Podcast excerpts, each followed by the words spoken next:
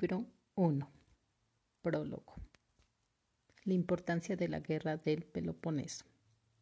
Tucídides de Atenas escribió la historia de la guerra entre los peloponesios y los atenienses, relatando cómo se desarrollaron sus hostilidades, y se puso a ello tan pronto como se declaró, porque pensaba que iba a ser importante y más memorable que las anteriores. Basaba su conjetura en el hecho de que ambos pueblos la emprendían en su mejor momento gracias a sus recursos de todo tipo y en que veía que los restantes griegos, unos de inmediato y otros disponiéndose a ello, se alineaban en uno u otro bando. Esta fue, en efecto, la mayor conmoción que haya afectado a los griegos y a buena parte de los bárbaros. Alcanzó, por así decirlo, a casi toda la humanidad pues los acontecimientos anteriores y los todavía más antiguos era imposible, ciertamente, conocerlos con precisión a causa de la distancia del tiempo, pero por los indicios a los que puedo dar crédito cuando indago lo más lejos posible, no creo que ocurriera nada importante ni en lo referente a las guerras ni en lo demás.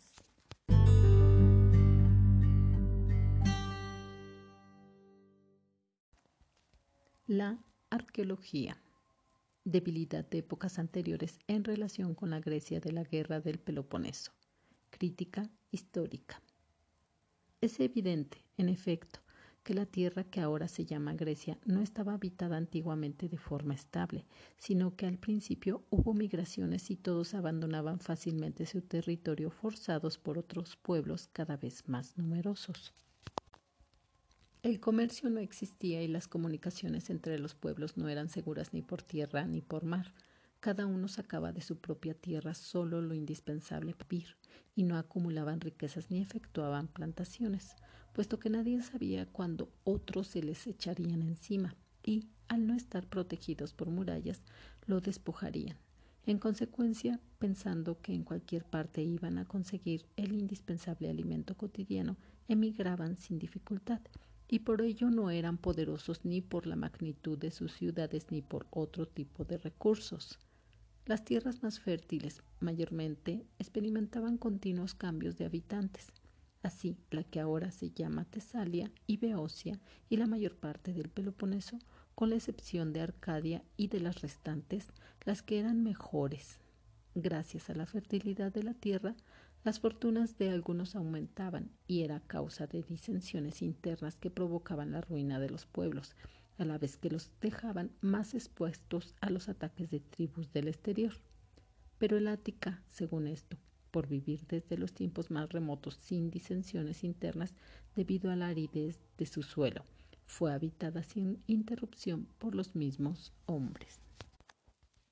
Y una demostración bastante clara de mi teoría la constituye el hecho de que las otras regiones no progresaron en la misma medida a causa de las migraciones. En efecto, los hombres más poderosos, al ser desterrados del resto de Grecia debido a guerras o a disensiones internas, se refugiaban en Atenas por aprecio a su estabilidad y convirtiéndose en ciudadanos. Desde los primeros tiempos acrecentaron todavía más la población de la ciudad, hasta el punto de que más tarde, al resultar el Ática insuficiente, incluso enviaron colonias a Jonia, me demuestra también, y no con menor claridad, la debilidad de los antiguos el hecho de que antes de la guerra de Troya, la Helade no parece haber acometido ninguna empresa en común. Pienso, además, que este nombre no solo no designaba todavía al país en su totalidad, sino que antes de Helen, el hijo de Deucalión, ni siquiera existía tal denominación y que las diferentes gentes y sobre todo los pelasgos extendían el nombre de su propio pueblo. Pero cuando Helen y sus hijos se hicieron poderosos en la Teótide y lo solicitaban para acudir en auxilio de otras ciudades, los diferentes pueblos desde entonces, debido a aquellas relaciones, dieron una mayor difusión al nombre de helenos, denominación que sin embargo durante mucho tiempo no pudo imponerse a todos. Homero lo prueba mejor que nadie, pues aunque vivió en una época muy posterior a la guerra de Troya, en ninguna parte aplicó el nombre colectivamente, ni tampoco a otros que no fueran los compañeros de Aquiles, procedentes de Psiotide, que fueron precisamente los primeros helenos, sino que en sus poemas, al referirse a todos, los llamó danaos, argivos y aqueos, Tampoco utilizó el término de bárbaros por la razón de que los griegos, según creo, todavía no se distinguían con un solo nombre que fuera el contrario.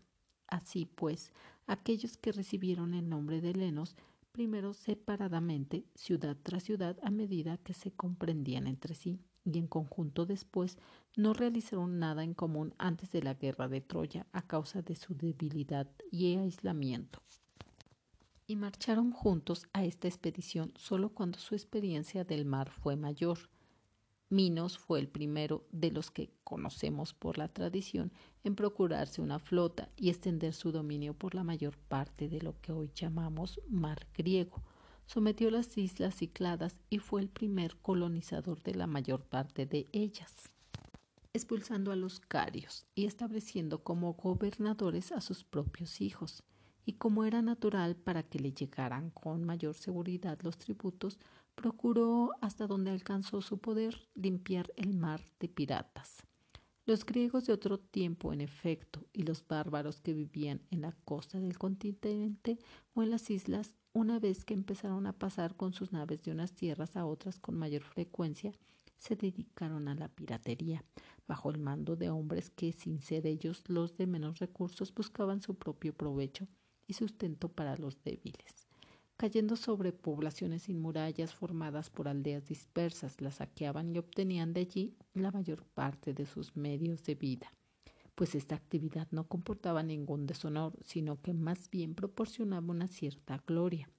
Lo demuestran aún hoy algunos pueblos del continente para quienes el éxito en estas acciones constituye un honor, y también los poetas antiguos que en otras ocasiones dirigen la misma pregunta de si son piratas a los navegantes que desembarcan. Señal de que quienes eran interrogados no desdeñaban aquella actividad y que aquellos que se preocupaban de informarse no la reprochaban. En tierra también se dedicaban al pillaje unos contra otros y hasta nuestros días se vive a la manera antigua en muchas zonas de Grecia en la región de los locros o solos, de los etolios y de los arcanáneos, y por aquella parte del continente, la costumbre de llevar armas que tienen estos pueblos continentales es una supervivencia de la antigua piratería. Toda Grecia, en efecto, llevaba armas debido a que sus viviendas carecían de protección y a que las comunicaciones entre los pueblos no eran seguras. Se acostumbraron a la vida en armas, igual que los bárbaros, y las zonas de Grecia que todavía viven así constituyen un indicio de que en otro tiempo formas de vida semejante se daban por todas partes. Entre aquellos griegos, los atenienses fueron los primeros en abandonar el hierro y pasarse por la libertad de sus costumbres a una vida más muelle. No hace mucho tiempo que en Atenas los más viejos de los ricos dejaron de llevar, como signo de su vida de lujo, quitones de lino, y de recoger las jedejas de su cabello en la cabeza mediante la inserción de cigarras de oro. Y de aquí proviene que esta moda imperara también durante mucho tiempo entre los viejos jonios, debido a su parentesco. Por el contrario, los lacedemonios fueron los primeros en usar vestidos sencillos, a la moda de ahora, y en general quienes poseían una mayor fortuna adoptaron antes que nadie, el mismo modo de vida de la masa. También fueron los primeros en mostrarse desnudos y en desvestirse en público y untarse con aceite en los ejercicios gimnásticos. Antiguamente, en cambio, e incluso en los Juegos Olímpicos, los atletas competían llevando un ceñidor que les cubría las vergüenzas, costumbre que se ha perdido no hace muchos años.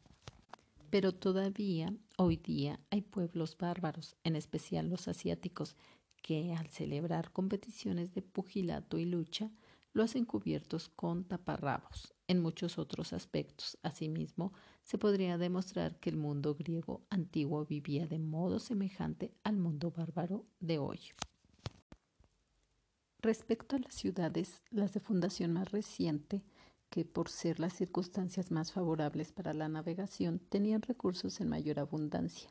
Fueron construidas con murallas en la misma costa y cerraron los istmos, pensando en el comercio y la defensa de cada una frente a sus vecinas. Las ciudades antiguas, por el contrario, tanto las insulares como las continentales, fueron fundadas generalmente lejos del mar, a causa de la piratería que se mantuvo durante mucho tiempo, pues no solo se robaban entre sí, sino que también robaban a todos los que, aun sin vivir del mar, habitaban junto a la costa, y hasta hoy día han seguido en el interior. No fueron menos piratas los isleños que eran carios y fenicios, pueblos que, como es sabido, colonizaron la mayor parte de las islas. He aquí una prueba.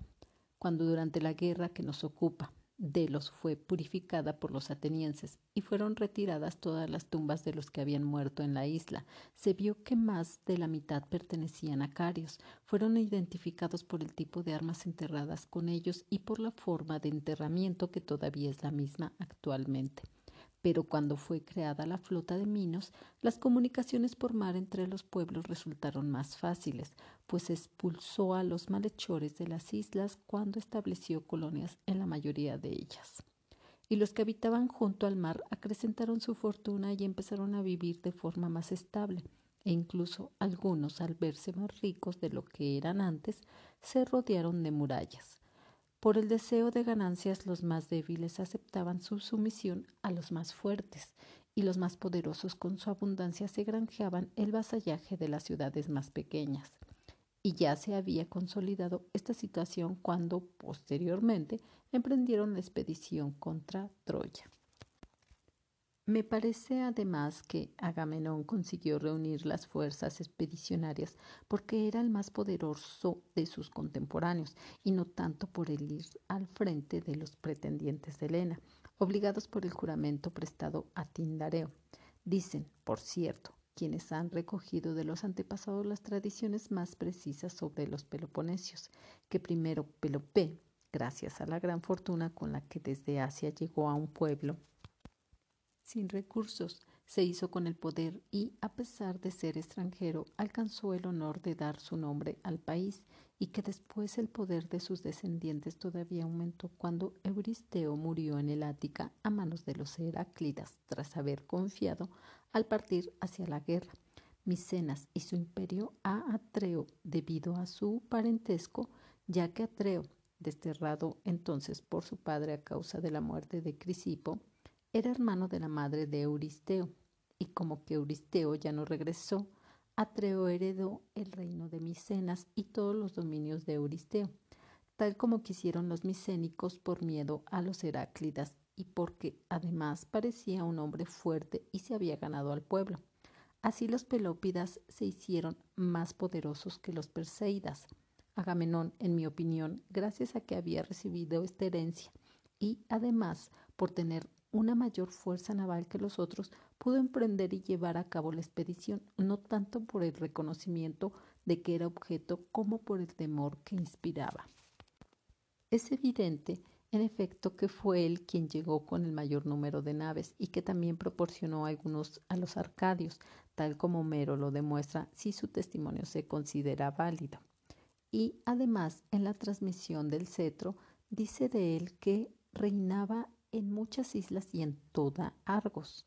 Ahora bien, viviendo en el continente si no hubiese tenido una flota, no hubiera podido ejercer su dominio sobre otras islas que no fueran las vecinas, y esas no serían muchas.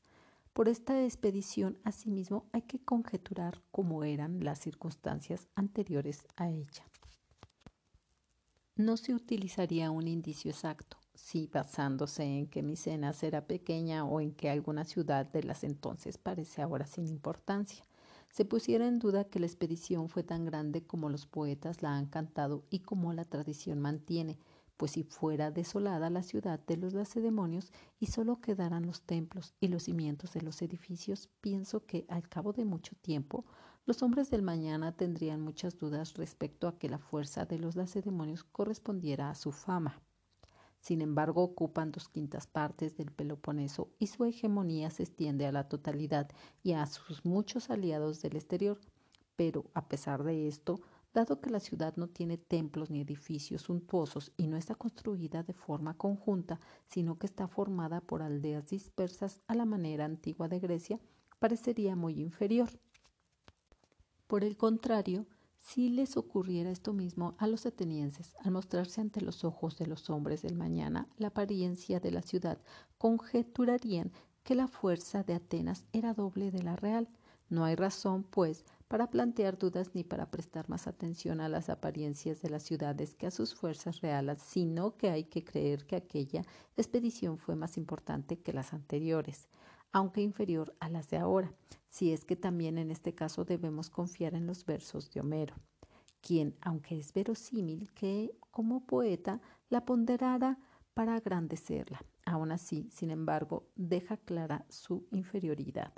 En efecto, en la flota de 1.200 naves atribuye a las de los beocios 120 hombres y a las de los filoctetes 50, indicando, en mi opinión, las mayores y las menores.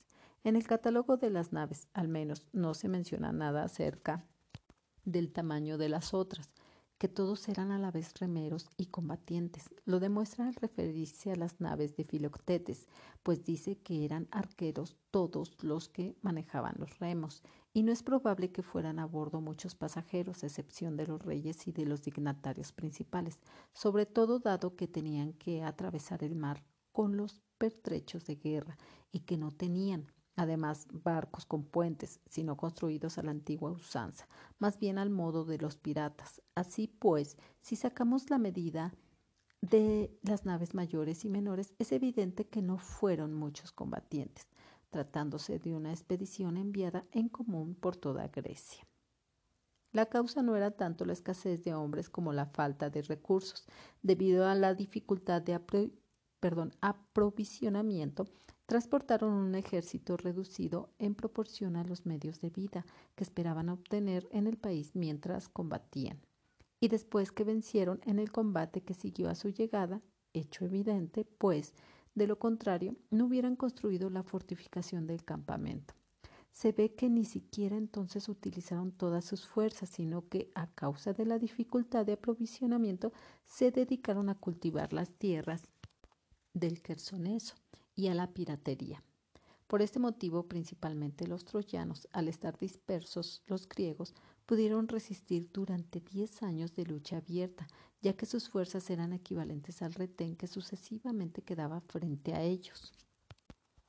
Por el contrario, si los griegos hubieran llegado con abundancia de provisiones y si todos a la vez, sin dedicarse a la agricultura y a la piratería, hubieran proseguido la guerra sin interrupción, fácilmente se hubieran impuesto en el combate y hubieran tomado la ciudad, dado que, incluso sin actuar a la vez, solo con la parte del ejército que sucesivamente estaba presente, resistieron. Y si se hubiera establecido en torno a ella para hubieran tomado Troya en menos tiempo y con menos dificultades. Pero así como la debilidad de las empresas anteriores fue debida a la falta de recursos, sin duda ocurre lo mismo con la guerra de Troya, que si bien ha obtenido más renombre que las anteriores, los hechos demuestran que fue inferior a su fama y a la tradición que, gracias a los poetas, prevalece actualmente. Lo cierto es que, incluso después de la guerra de Troya, Grecia todavía siguió sometida al proceso de migraciones y colonizaciones que impidieron la paz necesaria para desarrollarse. El regreso de los griegos de Ilión después de tanto tiempo provocó muchos cambios y en la mayor parte de las ciudades se produjeron disensiones internas a consecuencia de las cuales los que eran desterrados fundaban nuevas ciudades. Así, los actuales beocios, 70 años después de la toma de Ilión, tras ser expulsados de Arné por los tesalios, ocuparon la Beocia de hoy, que antes se llamaba Tierra Cadmea. Una rama de este pueblo ya estaba antes en esta tierra y algunos de ellos participaron en la expedición contra Ilión. Y ochenta años después de la misma fecha, los dorios con los Heráclidas se apoderaron del Peloponeso. Cuando finalmente, después de mucho tiempo, Grecia alcanzó una paz estable y se acabaron las migraciones. Empezó a enviar colonias al exterior. Los atenienses ocuparon Jonia y las más de las islas, mientras que los peloponesios colonizaron la mayor parte de Italia y de Sicilia y algunos lugares del resto de Grecia. Todas estas colonias fueron fundadas después de la guerra de Troya.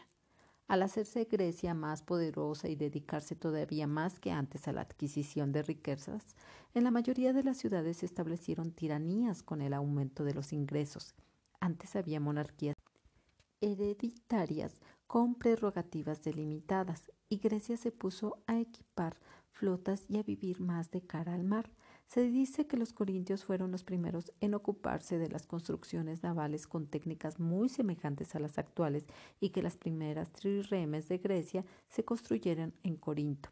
Se sabe, asimismo, que Aminocles, un armador corintio, construyó cuatro naves para los samios y fue unos 300 años antes del fin de nuestra guerra. Por tierra no se disputó ninguna guerra de la que pudiera derivar algún poder sino que todas las que se produjeron eran las de cada pueblo con sus propios vecinos, y los griegos no salieron a expediciones al exterior a mucha distancia de su país con miras a la conquista de otros.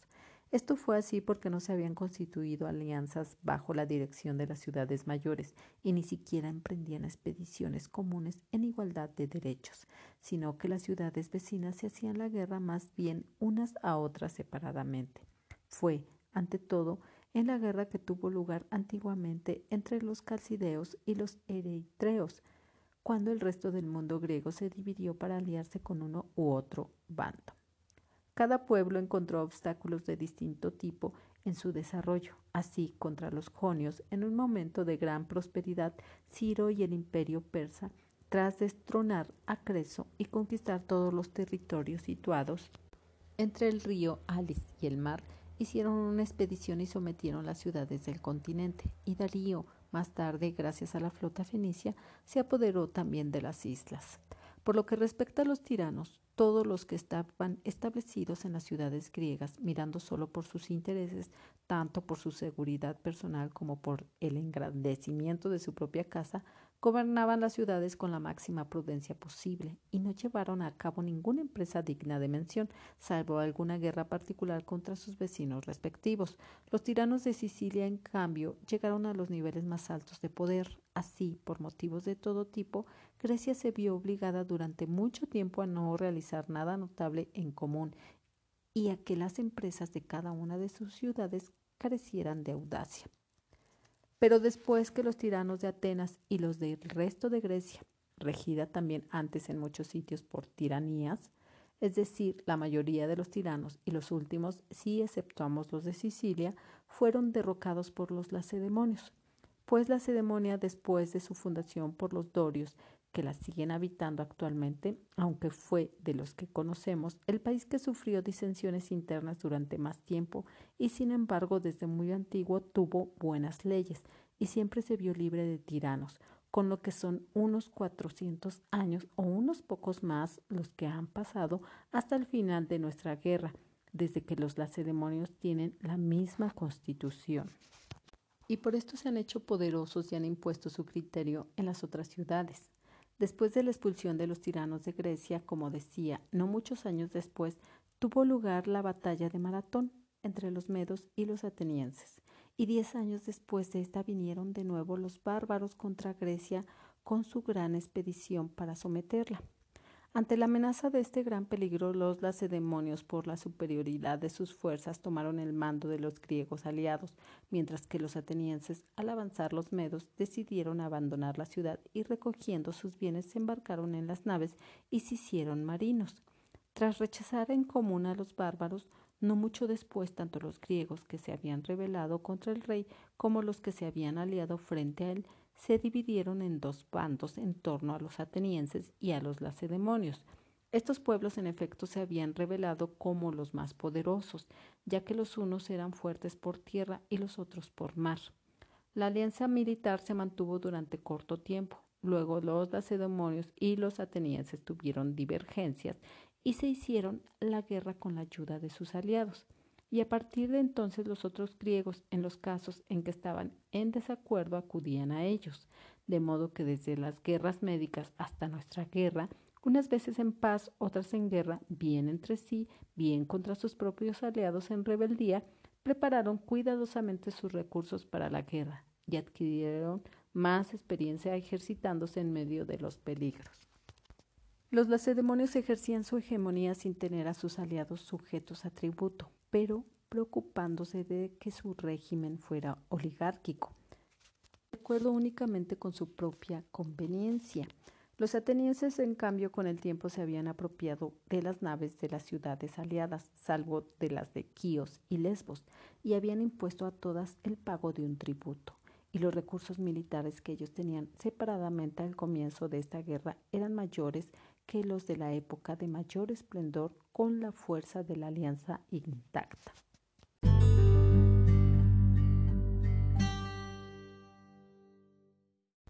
Bien, ahora los comentarios de este episodio de la Guerra del Peloponeso. Vemos que el prólogo lo realiza el mismo autor, es decir, Tucídides. Para nuestra actualidad esto es muy extraño, ya que generalmente el prólogo lo elabora un autor diferente al que escribe la obra.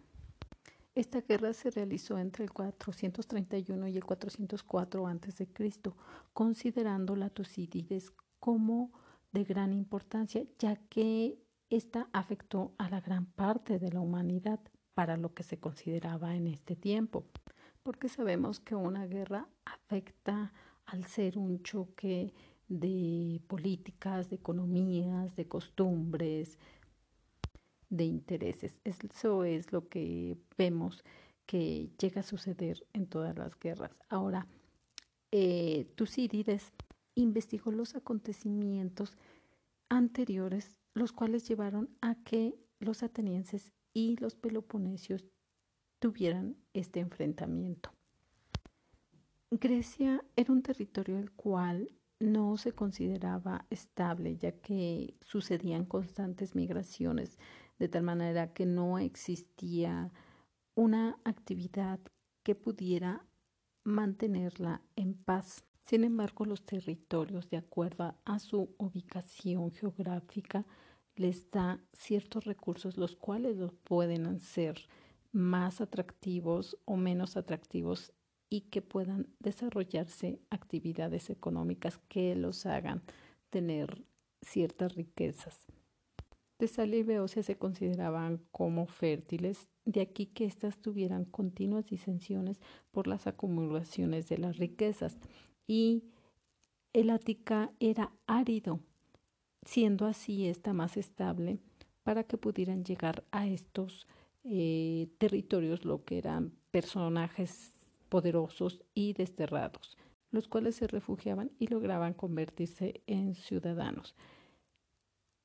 En la antigüedad consideraba Tucídides que no había una identidad en común, es decir, no existía un sentimiento de patriotismo o nacionalismo, símbolos los cuales pudieran hacer que todo el territorio griego se considerara como un país o una nación.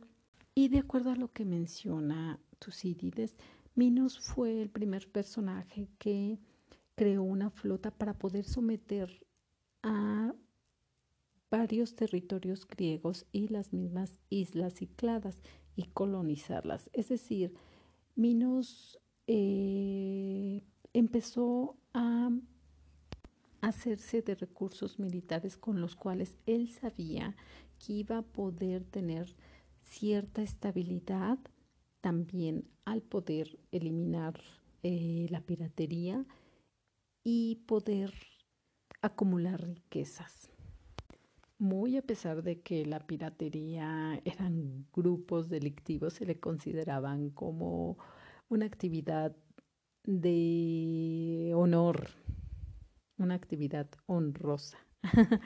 y por la parte de lo que era eh, el territorio más adentro, también existían los saqueos. Como Atenas era un territorio el cual no estaba sometido a estas actividades eh, delictivas, fueron mm, los primeros pobladores los cuales decidieron deshacerse de las armas. Además de que las ciudades, según su ubicación territorial, decidieron tomar algunas estrategias de protección o conservación, como era el construir murallas. De esta manera también lograban tener más control con respecto a su eh, ciudad con respecto a las actividades que se realizaban en ellas. Posteriormente, las ciudades que llegaban a ser poderosas o con ciertos recursos que eran atractivos provocaban el deseo de otros más poderosos el que fueran sometidos. Por ejemplo, aquí nos dice Homero de la situación que existió con la expedición hacia Troya, donde dice que Agamenón, al ser un personaje poderoso, el cual tuvo el, la herencia de el imperio micénico, tenía el suficiente poder para ser el rey de reyes o el rey de hombres y poder dirigir esta expedición a Troya y que fueran sometidos, aun siendo que duró 10 años Troya resistiendo este ataque. ¿Por qué? Porque no tenían eh, los víveres suficientes que pudieran haber llevado estos expedicionarios y poder someter mucho más rápido a esta ciudad. Por eso es que fue tan eh, largo. Tucídides nos menciona que si queremos nosotros ver la grandeza de estas ciudades que eran la Cedemonia y Atenas, no íbamos a dar cuenta qué tan grandes lo eran los lacedemonios, ya que ellos tenían una manera más sencilla de vivir. Sin embargo, los atenienses, ellos sí tenían construcciones mucho más monumentales, las cuales nos podría dar cuenta de que tenían un poder mucho mayor. Generalmente eh, las civilizaciones querían dejar evidencia de su poder para la posteridad con este tipo de eh, construcciones monumentales. Posterior al sometimiento de Troya, hasta mucho después aproximadamente en los siglos VI antes de Cristo, Grecia logró hacerse más poderosa en la mayoría de sus ciudades y se establecieron tiranías, las cuales realmente se consideraban como monarquías heredadas, así lo menciona el mismo Tucídides. Y al igual que Minos, ellos decidieron tener sus recursos militares y poder asegurar eh, la estabilidad con esta fuerza militar de flotas navales y vivir más hacia el mar, lo cual les facilitará las actividades que estaban desarrollando sus ciudades. Entre estas ciudades que llegaron a tener opulencia fue Corinto y Córcira aunque Córcira fue una ciudad que fue creada por Corinto, al lograr también gran opulencia, hubo unas diferencias entre estas dos ciudades, perdón, y estas pues solicitaron cada uno por su parte la alianza o el apoyo de cada uno de los bandos. Así como también en su momento los jonios llegaron a tener un gran desarrollo y Ciro tuvo esa gran codicia de querer someter a estas ciudades posterior a lo que ellos lograron someter al imperio lidio de Creso. Entonces, Darío en el año 494, 493 antes de Cristo, gracias a la flota fenicia se apoderó de las islas. Con esto, pues tenemos el comienzo de lo que son las guerras médicas, es decir, que existiera el enfrentamiento entre los griegos y los medos, que así se les llamaba, a lo que es el imperio persa. En el año 510 a.C., gracias a los lacedemonios, se logró derrocar a los tiranos de Atenas y otras ciudades griegas. Es decir, tuvo que haber una intervención extranjera para poder eh, liberar a estas ciudades de este tipo de sometimiento que había. Y diez años después, nuevamente, los medos o los bárbaros, como así también se le llamaba, decidieron nuevamente ir a hacer una expedición contra Grecia. Pero tras lograr rechazar en común a los bárbaros, los griegos se dividieron en dos bandos en torno a los atenienses y a los lacedemonios, ya que estos se habían mostrado como los más poderosos militarmente. Con esto se logró tener ya quizás este sentimiento de patriotismo o de nacionalismo, logrando hacer una alianza militar que duró muy corto tiempo. Luego los lacedemonios y los atenienses tuvieron divergencias y se hicieron a la guerra con la ayuda de sus aliados y a partir de entonces los otros griegos, en los casos en que estaban en desacuerdo, acudían a ellos. Y pues definitivamente las diferencias existen y por esas diferencias y querer imponer eh, las ideas humanas ejercían hegemonía sin tener a sus aliados sujetos a tributo con un régimen oligárquico que de acuerdo a su propia conveniencia, conveniencia perdón, así lo llevaban a cabo. Los atenienses se apropiaron de las naves de las ciudades aliadas e imponían el pago de un tributo. Con esto damos cuenta que existen muchos paralelismos, muchas analogías con muchos eventos que han ocurrido durante toda nuestra historia de este mundo. Gracias, gracias por escuchar.